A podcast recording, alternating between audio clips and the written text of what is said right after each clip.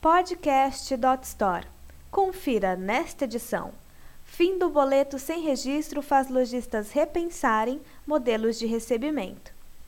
Este artigo é um oferecimento de Coin.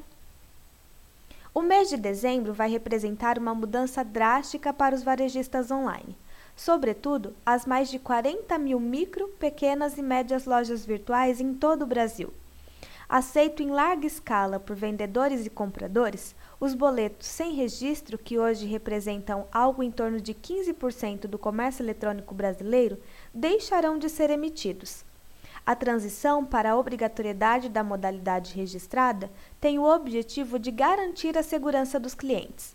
Por outro lado, a nova diretriz da Febraban também deve acarretar no aumento dos custos operacionais e gerenciamento de cobranças, pegando muitos empreendedores desprevenidos. Hoje, o lojista virtual paga cerca de R$ 3,00 nos casos de boleto sem registro, mas somente após o título ser quitado pelo seu cliente. É vantajoso, já que caso ele apenas seja emitido e não seja pago, o empreendedor digital não tem nenhum custo. Já no caso da cobrança com registro, a instituição bancária tarifa tanto a inclusão como a alteração e a baixa do boleto com ou sem pagamento. Sob essa perspectiva, os custos do boleto com registro podem ser triplicados em comparação ao boleto sem registro. Da mesma forma, o próprio boleto pode indicar que, em caso de não pagamento, ele poderá ser protestado em cartório, mesmo não sendo considerado um título de crédito. Ou seja, a partir de janeiro, o lojista virtual terá que arcar com os custos pela emissão de cada boleto.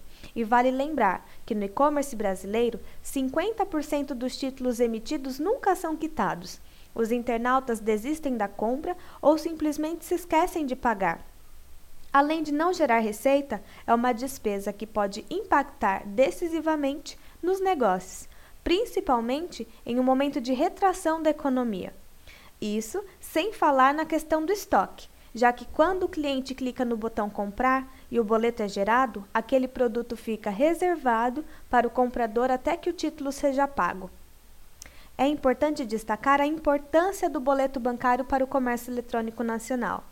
Essa forma de pagamento permitiu com que muitos compradores sem cartão de crédito ou sem confiança de inserir os dados bancários na loja virtual tivessem uma alternativa e conseguissem efetuar os pedidos na internet.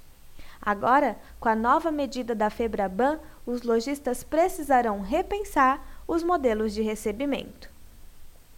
Este artigo foi um oferecimento de Coin. Para ouvir outras gravações, acesse podcast.dotstore.com.br.